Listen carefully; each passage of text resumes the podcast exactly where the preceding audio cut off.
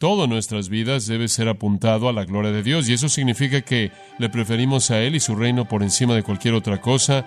Estamos contentos con hacer su voluntad sin importar el precio que suframos y estamos contentos con ser superados por otros mientras que Él reciba la gloria.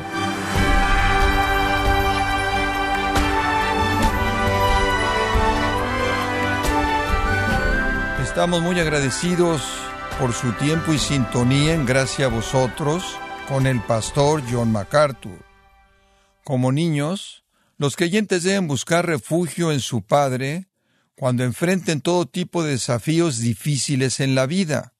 Pero, ¿de qué manera se glorifica Dios cuando confiamos en Él completamente? El día de hoy, el pastor John MacArthur, en la voz del pastor Luis Contreras, nos enseñará la importancia de vivir confiando en Dios en la serie Cómo vivir para la gloria de Dios en gracia a vosotros. Fuimos salvos para traer gloria al Señor. Hay algunas maneras muy prácticas en las que podemos hacer eso por su poder.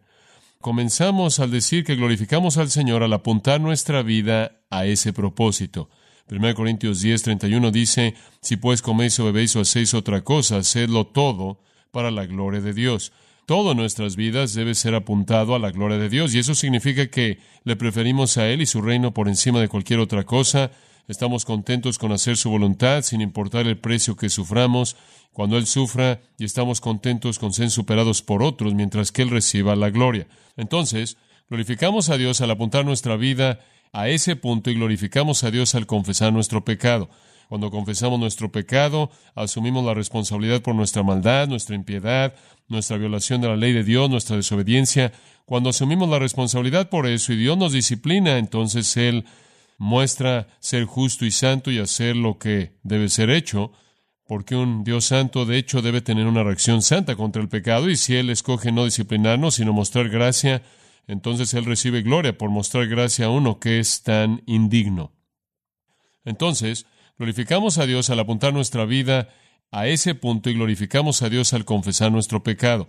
Pero pasemos otro punto en esta noche, un tercer punto. Glorificamos a Dios al confiar en Él. Glorificamos a Dios al confiar en Él. Si de hecho nuestras vidas debemos glorificar a Dios, pasando de un nivel de gloria al siguiente y volviéndonos más y más como aquel a quien adoramos, al Dios que adoramos, revelado nosotros en la faz de Jesucristo, entonces vamos a darle gloria cuando confiamos en Él. Lo honramos al confiar en Él. Es un principio muy simple. Si yo digo que yo respeto a mi Padre, si yo digo que respeto y honro y tengo en gran o en alta estima a mi madre y demuestro en la manera en la que vivo que no me importa su palabra, no confío en lo que creen, entonces usted puede cuestionar la legitimidad de mi respeto. Si por otro lado tengo una confianza tremenda en mis padres, si tengo una confianza tremenda en su integridad y en su sabiduría y en sus decisiones y en su liderazgo en mi vida y sigo ese liderazgo, entonces estoy afirmando mi confianza sin duda alguna. Lo mismo es el caso en la experiencia del cristiano. Si decimos que Dios es digno de confianza, Él es digno de ser confiado y demostramos que no confiamos en Él, cuestionamos lo que Él hace, dudamos y tememos, y a veces tenemos tristeza y nos preocupamos, tenemos ansiedad que caracteriza nuestras vidas, entonces la gente debe tener un derecho de decir, bueno, si confías en Dios tanto, ¿por qué vives en duda? ¿Por qué vives en temor? ¿Por qué vives en ansiedad? Si Dios es quien dices que es, ¿no debes ser el confiado? ¿No debes confiar en Él? Entonces de nuevo le traemos honor a Dios por nuestra confianza. Verdaderamente decimos que vemos la gloria de Dios cuando confiamos en Él. Permítame darle una ilustración de eso, como lo hemos hecho en cada caso. Pasa Romanos capítulo 4 y, como lo hemos dicho a lo largo del estudio, hay varias ilustraciones de cada uno de estos puntos. Estoy tratando de seleccionar una que de una u otra manera es inolvidable. Y en Romanos capítulo 4 nos encontramos con el relato maravilloso reiterado de Abraham y Sara y la promesa y el cumplimiento del nacimiento de Isaac. Ahora usted recuerda la historia. Creo que Dios había prometido a Abraham que tendría una simiente. De hecho, su descendencia sería tan numerosa que podría ser contada, de acuerdo con Génesis capítulo 12, como las estrellas del cielo o la arena del mar. Y ahora sabemos que probablemente hay alguna igualdad en esas dos. Quizás hay tantos cuerpos estelares como lo hay granos de arena. Es mucho más vasto de lo que jamás podremos imaginar. Las estrellas innumerables y los granos de arena innumerables sobre los mares del mundo fueron lo que el Señor seleccionó para ilustrar la magnitud de la simiente que vendría de los lomos de Abraham. Dios hizo esa promesa, no obstante, para el tiempo cuando Abraham alcanzó los 100 años de edad, no tenía niños. La matriz de Sara estaba muerta y no tenían cumplimiento de la promesa. A pesar de eso, quiero que vea Romanos capítulo 4 y versículo 18. Esto es lo que dice acerca de Abraham. Él creyó en esperanza contra esperanza, en esperanza que no tuvo sentido desde una perspectiva humana. Él creyó para que él fuera un padre de muchas naciones, de acuerdo a lo que se le había dicho, así serán tus descendientes. Cuando no tenía sentido creer, él creyó.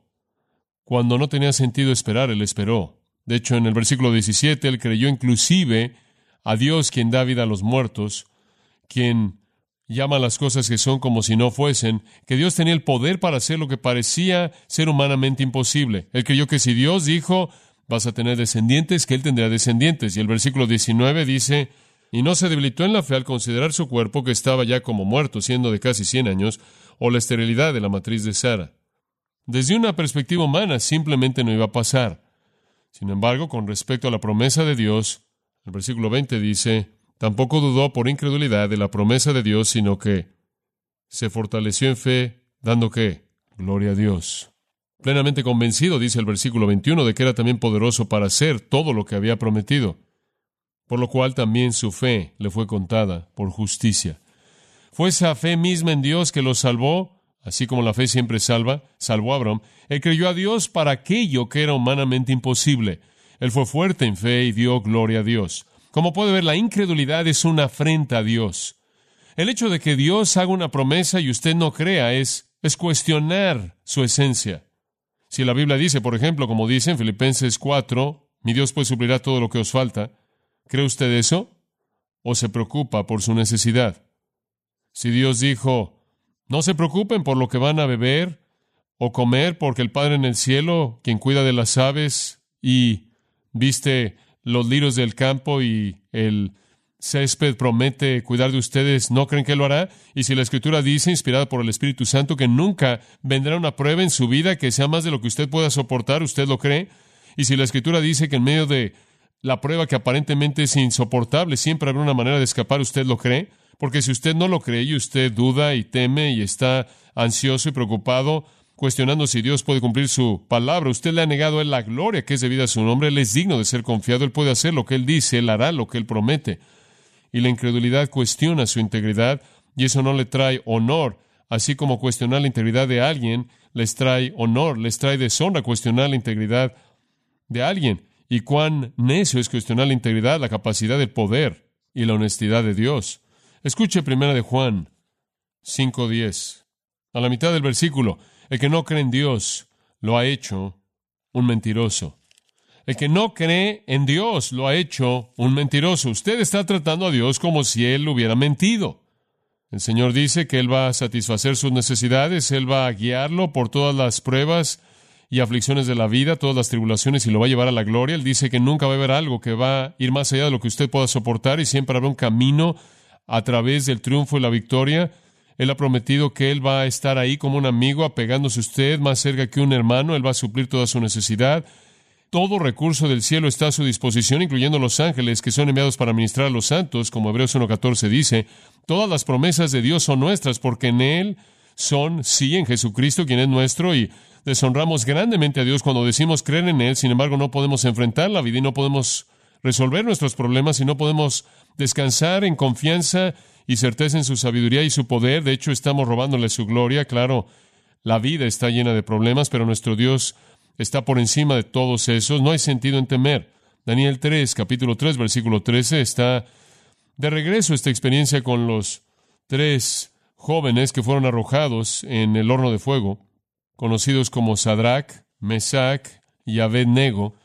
Esos, claro, fueron sus nombres caldeos, sus nombres hebreos eran Ananías, Misael y Azarías, pero los caldeos, como parte de su proceso de lavado de cerebro, les dieron nombres que eran nombres caldeos, los cuales ellos llevaban como parte del nombre, del nombre de los dioses caldeos, dioses falsos, para tratar de arrastrarlos a la idolatría. Pero usted se acuerda de la historia de estos tres jóvenes, porque usted se acuerda de que a toda persona se le pidió que se postrara ante el rey y cualquier persona que no se postrara ante el rey iba a tener que pagar con su vida. Y eso es precisamente lo que pasó. Usted se acuerda de estos hombres que son mencionados ahí en el capítulo 2, versículo 17, Ananías, Misael y Azarías. Pero cuando usted entra al capítulo 3 son llamados en el versículo 16 Sadrach, Mesach y Abednego. Y cuando se les dice que se postren ante el rey, se rehúsen a hacer eso. Y el versículo 15 dice, si no adoran, ustedes van a ser inmediatamente arrojados en medio de un horno de fuego. Y después él dice, Nabucodonosor, ¿qué Dios hay que pueda librarlos de mis manos? Él pensaba que era más poderoso que el Dios hebreo. Y es comprensible debido a que los babilonios habían conquistado a los hebreos. Ellos le daban crédito a sus poderes de conquista, a su propia deidad, y suponían que si el Dios de los hebreos no podían defenderlos contra los dioses de los babilonios, por lo tanto los dioses de los babilonios eran más poderosos, y él, Nabucodonosor, quizás era el más poderoso de todos, aunque él era un hombre, él se veía a sí mismo como algún tipo de deidad. Bueno, él dice, o se postran ante mí o los voy a arrojar al fuego, versículo 16, Sadrach, Mesach y Abednego le respondieron y le dijeron al rey, oh Nabucodonosor, no necesitamos darte una respuesta con respecto a esto, no tenemos que decirte nada, si Dios, nuestro Dios, versículo 17, a quien servimos, Él puede, Él puede librarnos del horno de fuego y Él nos librará de tu mano, Rey. Ahora esa es fe tremenda. Si alguien te hace una pregunta de manera simple en el curso normal de la vida, si tú crees en Dios, si crees que Dios te puede librar de alguna situación, probablemente dirás que sí, pero podría ser un poco diferente si estuvieras ahí al borde de un horno de fuego, sintiendo el calor e inhalando el, el humo y las flamas, por así decirlo, pero no causó jamás que su fe titubeara en absoluto. Versículo 18 añadieron, y aun si Él no nos librara, sepas, oh rey, que no vamos a servir a tus dioses o adorar a la imagen de oro que tú has levantado. ¿Qué quisieron decir con eso? Creo que es una evidencia de que ellos creyeron en el poder de Dios para resucitar a los muertos. Aun si Dios no nos protege del fuego, Él nos va a sacar por el otro lado. Yo creo que tenían tanta confianza en el poder de Dios y la promesa de Dios que fuera en la vida o la muerte, se ven que Dios podía librarlos. Bueno, Nabucodonosor estaba tan enfurecido por eso en el versículo 19, que se llenó de ira, su expresión facial fue alterada, su furia se manifestó en su rostro, y él respondió al dar órdenes para que calentaran el horno de fuego siete veces más de lo que normalmente se calentaba. Y él mandó a ciertos guerreros valientes que estaban en su ejército que amarraran a Sadrach, Mesach y Abednego, creo que esperaba que pelearan. Él no recibió uno para arrojarlos al horno de fuego y estos hombres estaban amarrados en sus atuendos, sus túnicas y el resto de su ropa y arrojaron en medio del horno de fuego.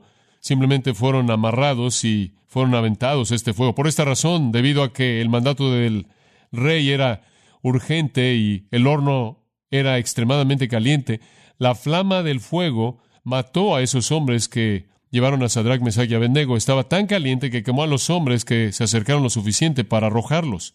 Pero estos tres hombres, Sadrach, Mesach y Abednego, cayeron en medio del horno de fuego ardiendo, todavía amarrados. Después Nabucodonosor, el rey, estaba sorprendido y se puso de pie rápidamente y respondió y le dijo a sus oficiales, ¿no fueron tres hombres los que arrojamos en medio del fuego? Respondieron y le dijeron al rey, ciertamente, oh rey. Respondió y dijo, miren, veo a cuatro hombres sueltos y caminando en medio del fuego sin daño y la apariencia del cuarto es como el Hijo de los dioses. La mayoría de los comentaristas bíblicos creen que el Señor Jesucristo, el segundo miembro de la Trinidad, en una apariencia preencarnada, vino y ayudó a estos tres hombres maravillosamente fieles. Nabucodonosor se acercó a la puerta del horno de fuego ardiendo, respondió y dijo, Sadrach, Mesach y Abednego, salgan, siervos del Dios Altísimo, y vengan aquí.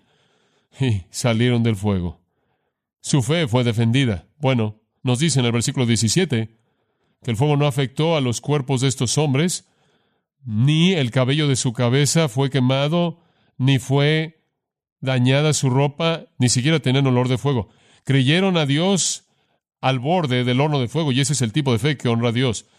Ese es un honor tremendo para Él cuando usted puede estar al borde del horno de fuego y decir, confío en Dios. Cuando usted puede enfrentar una tragedia en su familia, sea lo que sea, y decir, confío en Dios. Dios es demasiado sabio como para cometer un error, demasiado amoroso como para ser amable de manera innecesaria y demasiado poderoso como para que algo esté más allá de su control. La fe glorifica a Dios. Permítame darle un cuarto principio. Glorificamos a Dios al dar fruto. Glorificamos a Dios al dar fruto. Esta es una verdad muy importante. Juan 15:8. Por esto mi Padre es glorificado, porque llevéis mucho fruto y así mostráis que sois mis discípulos. Dios es glorificado cuando usted da mucho fruto. Le deshonra a Él el tener poco fruto. No creo que existe algo como un cristiano que no da fruto, por sus frutos los conoceréis. Digo, tenemos que tener alguna manifestación de la vida de Dios en nosotros, pero deshonra a Dios cuando tenemos poco fruto. Usted sabe cuando usted tiene que ver por mucho tiempo para ver algunas, algunas uvas que están ahí ya cayendo. Debe haber suficiente, una abundancia de fruto en la vida de un cristiano. Eso es por lo que estaba rogando Pablo en Filipenses 1.11, cuando él estaba orando porque fueran llenos del fruto de justicia que viene mediante Jesucristo para la gloria y alabanza de Dios. Dios es glorificado y Dios es alabado cuando usted está lleno del fruto de justicia. No cuando es de vez en cuando aquí y allá, sino cuando su vida simplemente está llena de justicia. Digo, como una ilustración de eso, Romanos capítulo 2, versículo 24, provee un principio muy vívido. Aquí vino el pueblo de Israel, ¿verdad? Los judíos de la época de Jesús, de la época de Pablo, y quienes decían que era su Dios, Jehová Dios, y lo gritaban, y por todos lados. Todo el mundo en esa parte del mundo sabía que ellos servían al único Dios verdadero, Jehová Dios, que creían en Dios. Pero no había fruto en sus vidas. No había fruto. Versículo 21 de Romanos 2. Tú pues que enseñas a otro no te enseñas a ti mismo, tú que predicas que no debes robar, robas, tú que dices que uno no debe cometer adulterio, cometes adulterio, tú que aborreces a los ídolos, robas los templos, tú que te jactas en la ley, mediante tu rompimiento de la ley deshonras a Dios. Y después el versículo 24, qué afirmación tan increíble, porque el nombre de Dios es blasfemado entre los gentiles por causa de vosotros. Ustedes no son una fuente de glorificar a Dios, son una fuente de blasfemar a Dios. Eres un descrédito para Dios. Dices que perteneces a Dios, pero ve tu vida.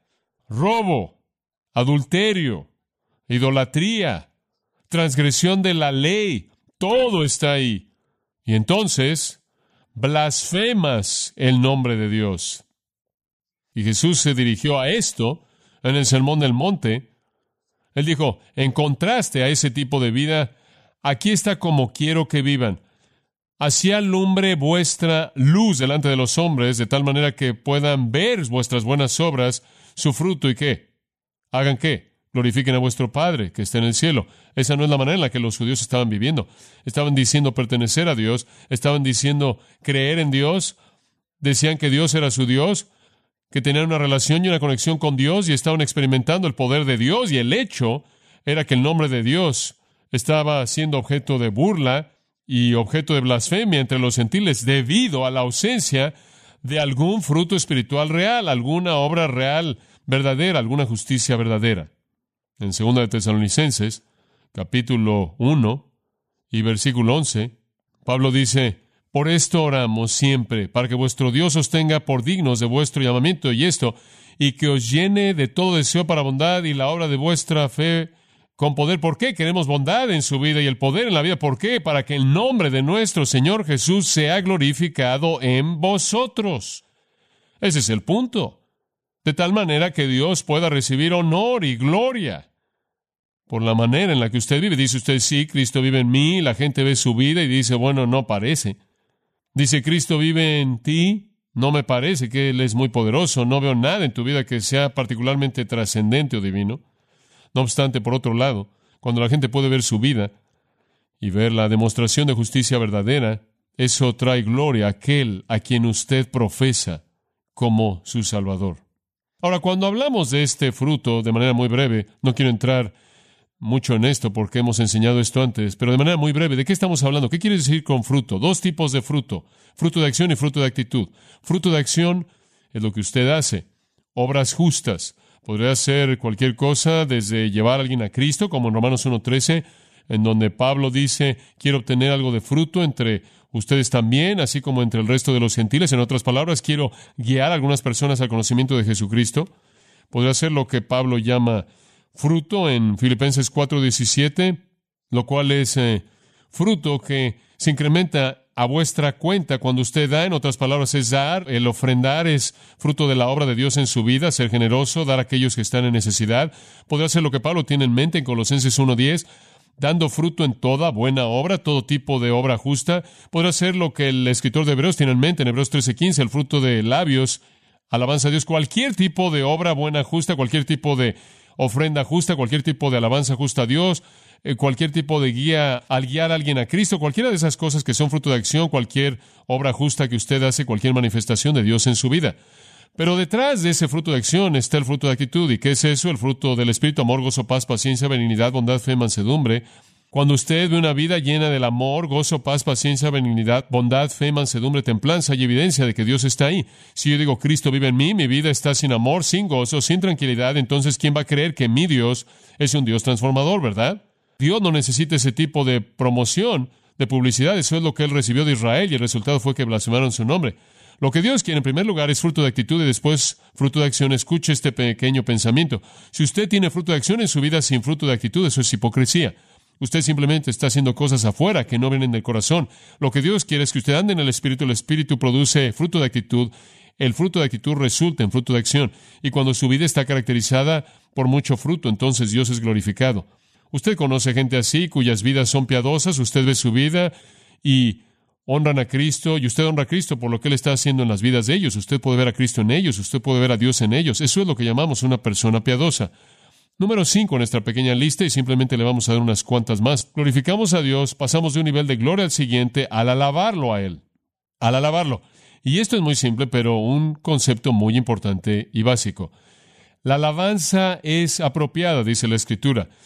Es una expresión noble por parte de todo cristiano. Debemos estar involucrados en ella y si somos fieles al Señor en todo momento, escuche lo que dice en el Salmo 50, versículo 23. Cualquier persona, como dice una versión, que ofrece alabanza, me glorifica. Cualquier persona que ofrece alabanza, me glorifica a mí. Principio simple. Eso es adoración verdadera. Cuando usted le ofrece a Dios alabanza, usted lo está glorificando a Él, lo está honrando. Glorificar significa honrar, mostrar respeto, levantar, exaltar. En el Salmo 86, leemos versículo 9, todas las naciones a quienes tú has hecho vendrán y adorarán ante ti, oh Señor, y glorificarán tu nombre. Es, es una forma de adoración. Van a adorar al glorificar tu nombre. Versículo 12. Daré gracias a ti, oh Señor mi Dios, con todo mi corazón, y glorificaré tu nombre para siempre. Es cuestión de adoración, es cuestión de dar gracias. Eso es alabanza, eso es glorificar a Dios. En el Salmo 92, simplemente al principio mismo de ese Salmo, los primeros dos versículos, oímos un eco de cosas parecidas. Es bueno agradecer al Señor y cantar alabanzas a tu nombre, oh Altísimo, declarar tu misericordia en la mañana y tu fidelidad por la noche. Eso es simplemente parte de glorificar a Dios. Cada vez que usted alaba a Dios, le agradece a Dios, lo exalta, lo glorifica, usted está haciendo aquello que agrada a Dios. De hecho, recordamos, ¿no es cierto?, en Juan 4, cómo el Padre ha buscado adoradores verdaderos que le adoren en espíritu y en verdad. Y una parte de eso, claro, es levantarlo y darle gloria. Como el salmista dice en el Salmo 95, venid, adoremos, postrémonos, inclinémonos ante el Señor nuestro Hacedor, porque Él es nuestro Dios y nosotros somos el pueblo de su pastura y las ovejas de su mano. Necesitamos postrarnos, necesitamos alabar, necesitamos adorar. Nos congregamos en el día del Señor para hacer simplemente eso, ofrecer nuestra alabanza y ofrecer nuestra adoración a nuestro Señor, quien es digno, nuestro Dios digno. Primero de Crónicas, capítulo 16. Cantad al Señor toda la tierra, proclamar las buenas nuevas de su salvación de día en día. Contad su gloria entre las naciones. Dad al Señor, oh familias de los pueblos, dad al Señor gloria y fuerza.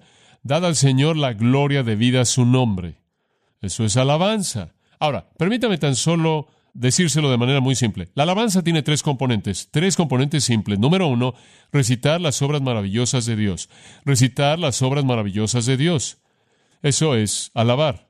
Simplemente todo lo que Dios ha hecho. En cierta manera es lo que Habacuc quiso en el tercer capítulo de esa pequeña profecía cuando en medio de sus problemas nada realmente cambia en términos de circunstancias, pero él simplemente comienza a recordar lo que Dios ha hecho.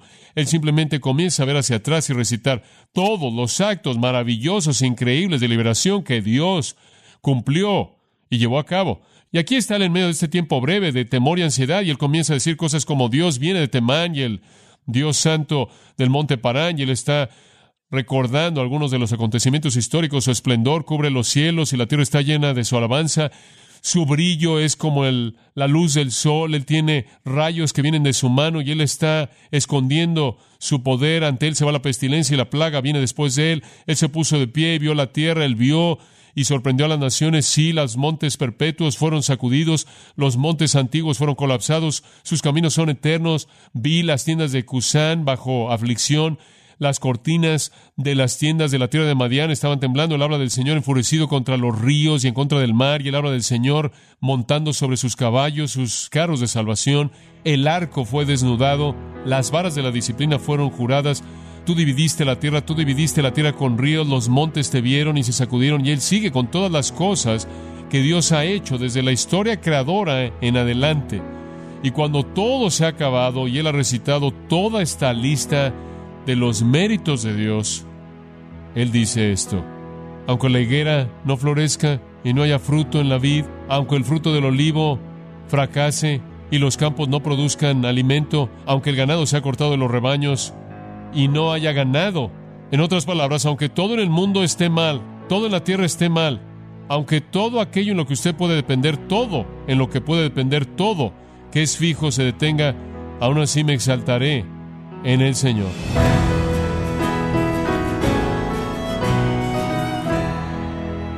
De esta forma el pastor John MacArthur nos enseñó que damos honor y gloria a Dios cuando colocamos toda nuestra confianza en Él. En la serie, Cómo vivir para la gloria de Dios, aquí en gracia a vosotros. Estimado oyente, quiero recomendarle el libro El Ministerio Pastoral, Cómo pastorear bíblicamente, en donde John MacArthur y otros maestros del seminario ofrecen aliento y un desafío para los pastores el día de hoy. Adquiéralo en la página gracia.org o en su librería cristiana más cercana. Y quiero recordarle, estimado oyente, que puede descargar los sermones de esta serie Cómo vivir para la gloria de Dios, así como todos aquellos que he escuchado en días, semanas o meses anteriores, animándole a leer artículos relevantes en nuestra sección de blogs, ambos en gracia.org. Si tiene alguna pregunta o desea conocer más de nuestro ministerio, como son todos los libros del pastor John MacArthur en español, o los sermones en CD que también usted puede adquirir, escríbanos y por favor mencione la estación de radio por medio de la cual usted nos escucha en gracia a vosotros. Es importante conocer no solo el país y ciudad de donde usted nos escucha, sino también la radio. Para quienes contactan nuestro ministerio por primera vez, pueden solicitar una copia del mensaje de promoción sin costo alguno, un mensaje por oyente únicamente. Si usted vive en los Estados Unidos o Puerto Rico, escríbanos a Gracia Vosotros, P.O. Box 4000, Panorama City, California 91412. O puede escribirnos a través del siguiente correo electrónico radio arroba gracia Y queremos agradecerle desde el fondo de nuestro corazón su tiempo y sintonía, y en nombre de John MacArthur y del personal de este organismo, invitarle para que nos acompañe en la próxima edición y así juntos continuar desatando la verdad de Dios un versículo a la vez, en gracia a vosotros.